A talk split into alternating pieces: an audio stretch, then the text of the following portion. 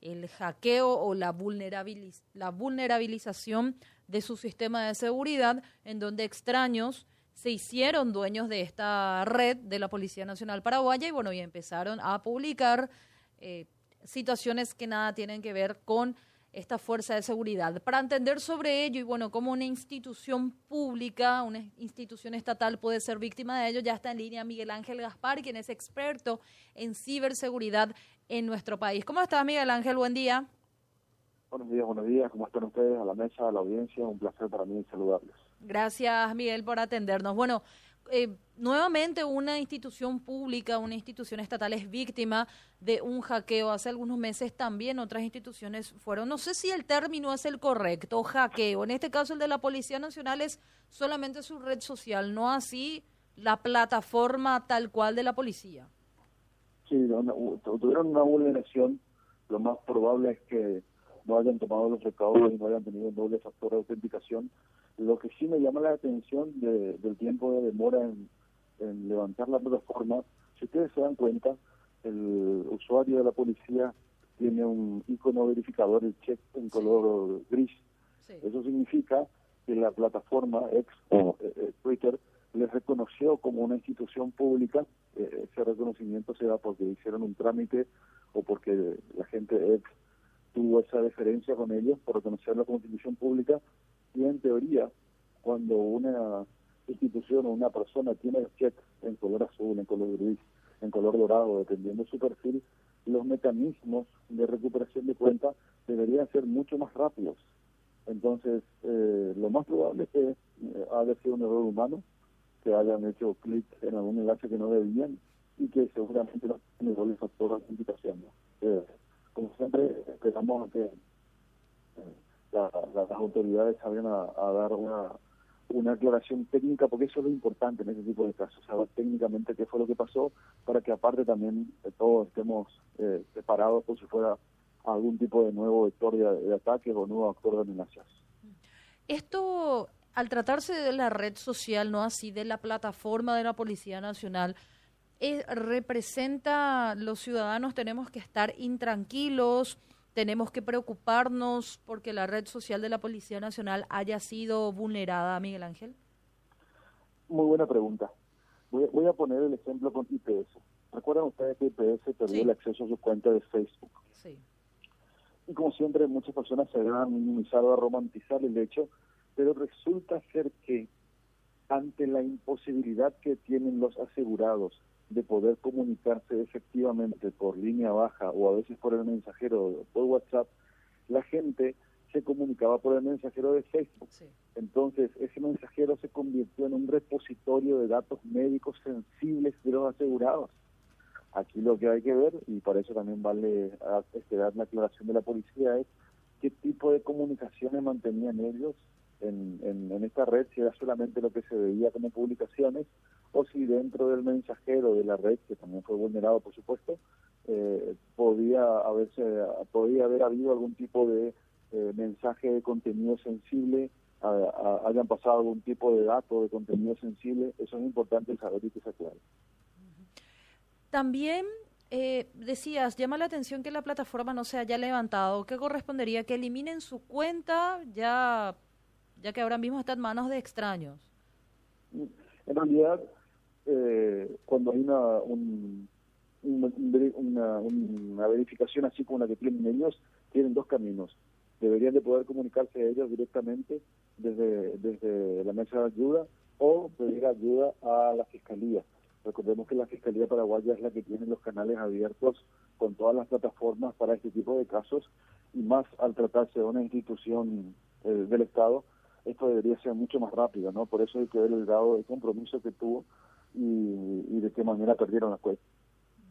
También, hablando de, otro caso, Miguel Ángel, en la semana se daba la información de, ya habrás leído y escuchado sobre un intento de estafa, podríamos decirlo, de una de un dinero perteneciente a un, a un ex ministro de la Corte Suprema de Justicia. Estamos hablando de Oscar Bajac. Desconocidos fueron hasta una hasta su cooperativa con documentos falsos, con un extracto de retiro de dinero falso para retirar un dinero que él tenía ahorrado en una cuenta. Hasta allí pasa por allí la, pasa por eso la cuestión, pero el tema es el siguiente, estos delincuentes supuestamente eh, duplicaron, copiaron la cuenta de WhatsApp de Oscar Bajab, del exministro, y de esa manera ellos respondían a los mensajes que enviaba la cooperativa buscando confirmar si efectivamente él envió a un secretario para retirarle la plata. Sobre la duplicación de las cuentas de WhatsApp, ¿cómo lo podemos prevenir? ¿Esto es posible primeramente y cómo podemos defendernos ante eso? Porque una persona que esté respondiendo por nuestra cuenta de WhatsApp es gravísimo, porque hoy día es la, una de las mensajerías o la principal mensajería de comunicación en nuestro país. Ahí hay tres situaciones que dilucidar en, función a lo que dijo el primero también la, misma víctima, ¿no? Primero la víctima habló de clonación de, celulares. Hay que aclararle a la gente que la clonación de celulares no es cualquier cosa. Eh, si una orden judicial, tecnología altamente intrusiva, no se puede hacer.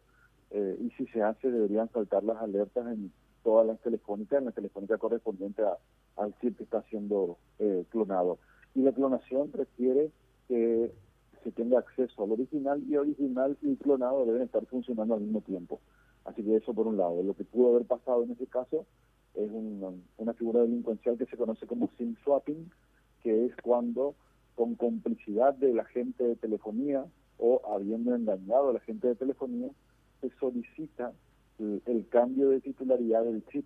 Entonces, si yo la quiero atacar a usted o a Felipe me voy hasta una agencia telefónica, me hago pasar por esa persona y le pido que me, que me imprima un chip nuevo porque mi chip no funciona. Entonces cuando me imprimen un chip nuevo con el número de la víctima, que obviamente no es el mío, la víctima lo primero que pierde es el acceso a sus mensajes y a sus llamadas y como la mayoría de las personas tiene en su mensaje de SMS el aviso o la recuperación de contraseñas, el atacante comienza a recuperar el WhatsApp, el Gmail y todas las cuentas que pueda tener las personas. Esa es una figura delincuencial. La otra figura con respecto a la pregunta en sí, sí, claro que se puede eh, duplicar hasta en cuatro dispositivos el WhatsApp. Para eso, de vuelta, hay que tener acceso a la cuenta principal eh, y mediante el WhatsApp web con la aplicación de escritorio uno puede tener eh, acceso a, la cuenta y si una persona no revisa que su WhatsApp está siendo utilizado en otro dispositivo, tranquilamente eh, puede estar siendo víctima hasta en cuatro dispositivos diferentes de gente que está viendo su WhatsApp, pero para eso tuvieron que acceder a su teléfono y su teléfono tuvo que escanear el código correspondiente al otro dispositivo que está siendo usado. Y la última figura posible es que le hayan enviado a este señor un enlace con un malware, con un código maligno, un código malicioso, que lo que hace es le concede al atacante el control remoto del dispositivo, pero no creo que sea la segura en este caso. Eh, hola Miguel, ¿cómo te va? ¿Cómo estamos? Hola, Buen día. ¿cómo estás? bien, bien, bien. No, no tenemos acá el caso de nuestra compañera Angélica Jiménez. Ella está pronta a, a estar llegando el día de los enamorados, vos sabes, 14 de febrero, ¿verdad? A contraer nupcias, seguramente. Entonces, eh, usual que en estos días, 14 de febrero, le digo a todas las parejas, ¿verdad? Famoso te iba a regalar, mi amor, el último celular tal marca, Nanga, que por poco lo no te habla, te mira, te respira. En mi caso es una experiencia propia. No, no, no. Ah. Digo yo por si acaso te interesa a lo mejor renovar tus tu cuestiones electrónicas, ¿verdad? Tiro el mensaje también para un poco más allá, ¿verdad? Pasando ahí República Argentina. Este, decía yo, eh, eso han habido casos en los cuales te regalan un teléfono y vos y uno, normalmente sucede a la inversa, ¿verdad? Es el caballero quien le regala a una dama ¿verdad? Un teléfono de alta gama y a veces lo peor haya sido que ponen ahí una cosa, algo, tienen el teléfono algo implantado, te voy a preguntar qué es, que en realidad es una especie de duplicación que te permite a vos, al que regaló el teléfono, acceder a todos los documentos que tenemos adentro, todos los archivos. a las llamadas. Todo, todo. ¿Cómo funciona? Eso es cierto, Miguel, es una parte de una leyenda, es real. Es legal ¿Le puede pasar eso a Angélica Jiménez para que tenga cuidado, pues ya maneja información muy delicada? Y si es legal. No, legal seguro que no. No, no el, acceso a datos y equipos de, que forman de vida está penal, penado en nuestro código penal, ¿no? Eh, no solamente es real, sino que eh, aumentó exponencialmente la cantidad de casos con esta figura delictiva. Se regalan dispositivos, no solamente teléfonos, sino tablets, notebooks, PCs, que contienen adentro un agente, puede ser incluso un software de control parental, puede ser un software de rastreo, puede ser un software de escritorio remoto de que, que, que que funcione a bajo nivel. Pues, encontramos casos en donde no hizo falta tanta tecnología, sino que tenía metido adentro un keylogger. ¿Qué es un keylogger? Es un lector de teclado, es decir, lee todo lo que uno teclea en el dispositivo y manda por correo un informe de todo lo que se teclea. Entonces ahí vos tenés el historial de todo lo que esa persona tecleó eh, con reseñas usuarias y todo ese tipo de cosas. La gran los, muchachos ahí en, la, en esta galería en, San Miguel se hizo famosa porque van los muchachos instalan allí en los teléfonos y son tan pavos, porque no, no queda otra, otra opción, son tan pavos que no verifican que los tipos que le están instalando el, software para espiarle a su pareja eh, también se quedan con, con, la misma identidad porque no, no ellos no saben lo que hacen con el con el registro. Entonces también se están exponiendo a que un tercero termine investigando su propio teléfono pero le encantan los perros eso ¿eh? le encanta. No pues eh, yo siempre digo el día en que quieran dar el, dinero en lugar de hablar de control parental voy a hablar de control marital sí. te piden mucho eso los muchachos Miguel. Todos los, todos los benditos días de mi vida. Pero todos los ¿Qué es lo que te piden? Ven a este teléfono a mi señora. Va. Espiar WhatsApp, espiar Facebook, espiar comunicaciones, eh, GPS. Ahora se puso muy de moda el tema de los AirTags, los AirTags de Apple. Que son estos pequeños llaveritos que sirven justamente para encontrar cosas que perdiste, ¿no? Sí, sí, Pero los muchachos la están poniendo en las mochilas, en los autos, porque funciona como un GPS. Tiras. Así que pelle cuidado, Nacha.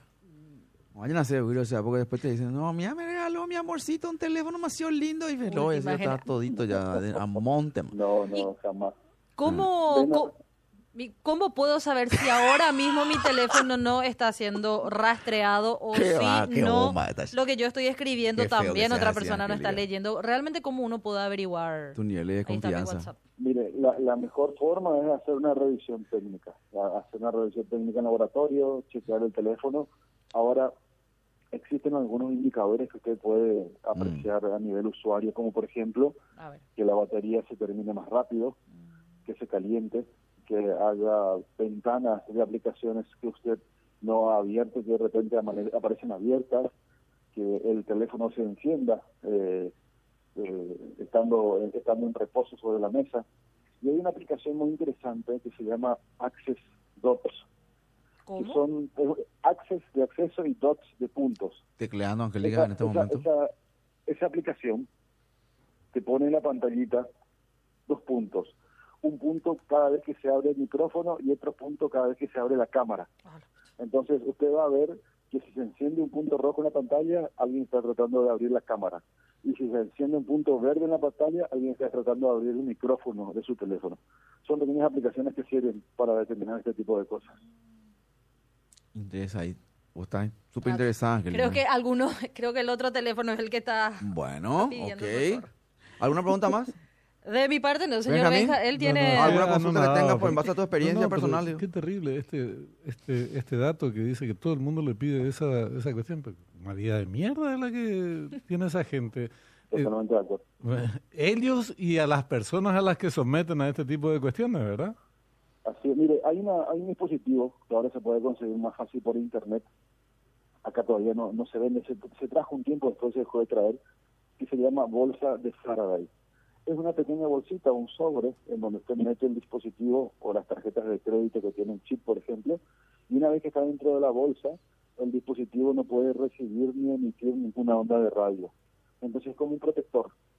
Ah, mira, una especie de bloqueador. Ponga el, teléfono, exactamente, ponga el teléfono en la bolsita de Faraday, usted puede ir tranquilamente que el teléfono, por supuesto, no va a recibir llamadas, nada por el estilo, eh, pero es una medida de protección. Nosotros lo vimos eso hace unos cinco años en una reunión, después de una disertación en Colombia, nos invitaron a una reunión de empresarios y en la sala de reuniones no había ningún dispositivo electrónico y cuando entramos nos dieron una bolsa de Faraday a cada uno para dejar ahí todo nuestro dispositivo y dejarlo cerrado fuera de la sala de reunión.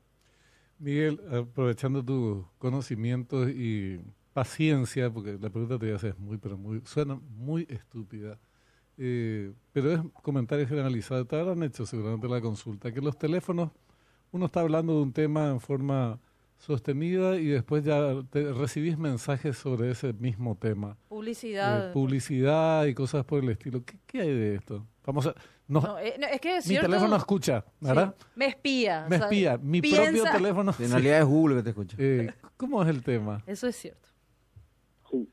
Hace poco escribí un artículo al respecto y les voy a dejar el nombre de una aplicación para poder controlar ustedes esta situación. Los teléfonos, los smartphones, así como las tablets y las PC, pero los smartphones son los mejores exponentes, tienen, mientras más alta la gama, más cantidad, una serie de sensores que recolectan información en todo, en todo momento, tratan esa información en el teléfono y la comparten con las plataformas.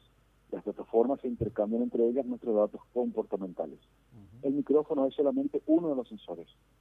Micrófono, cámara, georreferencia, geolocalización, Bluetooth, acelerómetro, velocímetro, magnetómetro. Hay 50 sensores en cada dispositivo y cada, cada sensor recolecta una información diferente de nuestro comportamiento. Entonces, si está usted, Benjamín, caminando por la avenida American López y se detuvo frente a un shopping, el sensor de georreferencia, de geoposicionamiento, va a cruzar ese dato con la referencia que tenga de ese lugar, de qué hay en ese lugar, y va a empezar a enviarle publicidad si se da cuenta que ese lugar es una tienda de ropa para hombres, porque usted se detuvo andando a pie, porque se puede saber por el acelerómetro de que usted iba a pie y que se detuvo frente a esa tienda, ¿me comprende? Entonces no es solamente que nos escuchan, sino que la cantidad de datos recolectados les permite establecer un perfil de comportamiento que es lo que hace que nuestros datos estén de acá para allá y puedan saber qué nos gusta, anticipando, incluso prediciendo lo que nos va a gustar. Hay una aplicación que se llama My Device Info, mi dice Info en inglés. Es una aplicación no invasiva, muy sencilla, y ahí pueden ir a la parte de sensores y se van a dar cuenta de la cantidad enorme de sensores que tienen sus dispositivos. Y uno puede suprimir esto. Te pregunto porque hasta dónde va el respeto a la privacidad, su relación con la con la publicidad. Y la invasión que tenemos al abrir el teléfono. cómo, ¿Cómo encarar esto? ¿Hay algún tipo de normativa al respecto? Buenísima pregunta. Lo primero que, que deberíamos tener para poder reclamar la trazabilidad sobre nuestros datos, porque en el fondo son datos personales, muchos de ellos sensibles, recolectados por estos dispositivos, es una ley de protección de datos personales. Esa ley de protección de datos personales alineada a una agencia de protección de datos o a un organismo que funja de protector de datos personales de la gente, nos permitiría, nos debería permitir poder seleccionar qué es lo que nosotros vamos a compartir o reclamar la trazabilidad sobre los datos que compartimos. Hoy no tenemos esa opción. Hoy cuando en Paraguay instalamos una aplicación gratuita y queremos configurar alguno de los servicios, decirle no, no escuches con el micrófono, no te metas en mi galería de fotos, directamente la aplicación no funciona. Y esas son cosas que pasan porque no tenemos un marco legal, en otros países ya hace mucho tiempo se subsanó esa situación, pero lo primero es una referencia legal y lo segundo es entrenarnos en el uso de herramientas un poco más técnicas, como por ejemplo un firewall, que nos permitan ir cerrando los puertos y las solicitudes a medida que las aplicaciones se vuelven invasivas con el uso de, esta, de, estas utilidades. Me están contando, una última tengo, porque ya tipo consultores ya esto, ¿verdad? Eh, se están manifestando las víctimas. Sí, sí, se parece que sí. No, eh, me dicen que hay una, una última moda, entre comillas, si querés ahora, Miguel, que es, te escriben supuestamente, te escriben supuestamente de una agencia de publicidad. Eh, lo pueden hacer vía WhatsApp, vía Telegram y dice, eh, me dicen, sí, y te dice que te piden, necesitamos, vamos a contratarte, soy fulana de tal, directora de recursos humanos de tal, no sé qué tal la agencia de publicidad. Uno entra, googlea y de hecho la, agencia existe, ¿verdad? Una agencia de afuera, internacional, ponerle ese, americana, no sé. Y te dice, vamos a contratarte si estás de acuerdo para que vos hagas comentarios en algunas, en algunas páginas web, comentarios positivos. Ah, ya. Ah y que dice que te dicen, mira, entrada a este link, poner, no sé, una compañía de cruceros. Y qué bien que pasé en un crucero. No te hayas ido, ¿quién más sabe si te fuiste o no, verdad? Y, pero tenés que entrar al link, ¿verdad? Comentar ahí y después le pasas a esta agencia de publicidad el print de tu comentario positivo y te pagan, no sé, X guaraníes. Eh, ¿Y cómo te hacen la transferencia? ¿Cómo te hacen el pago? Vía, eh, porque acá tenemos también un tema que tenemos que hablar en un momento, que es el tema de, de PayPal y eso de las transferencias del extranjero, Miguel. Eh, y te hacen así. Eso es probable, es posible, es bola. O sea, escuchaste ya algo al respecto eso. Dice que ya hay varios casos de gente que hizo y parece que no le fue muy bien, ¿verdad? No solamente escuché, sino que estoy atendiendo cerca de 30 víctimas. Ah, mira. wow. Eh, es, una estafa, es una estafa eh, pura y dura, porque si comienza invocando una empresa internacional por hacer, para hacer referencias referencias positivas en los perfiles de algunas empresas y cuando uno demuestra que hizo una, dos, tres referencias, recibe una, una transferencia de 15 mil guaraníes. Mm. Entonces las personas al recibir su tercera transferencia de 15 mil ya están entusiasmadas por encontrar el trabajo de su vida. Mm. Pero después viene la estafa. La estafa este divierte un refuerzo para pasar de nivel.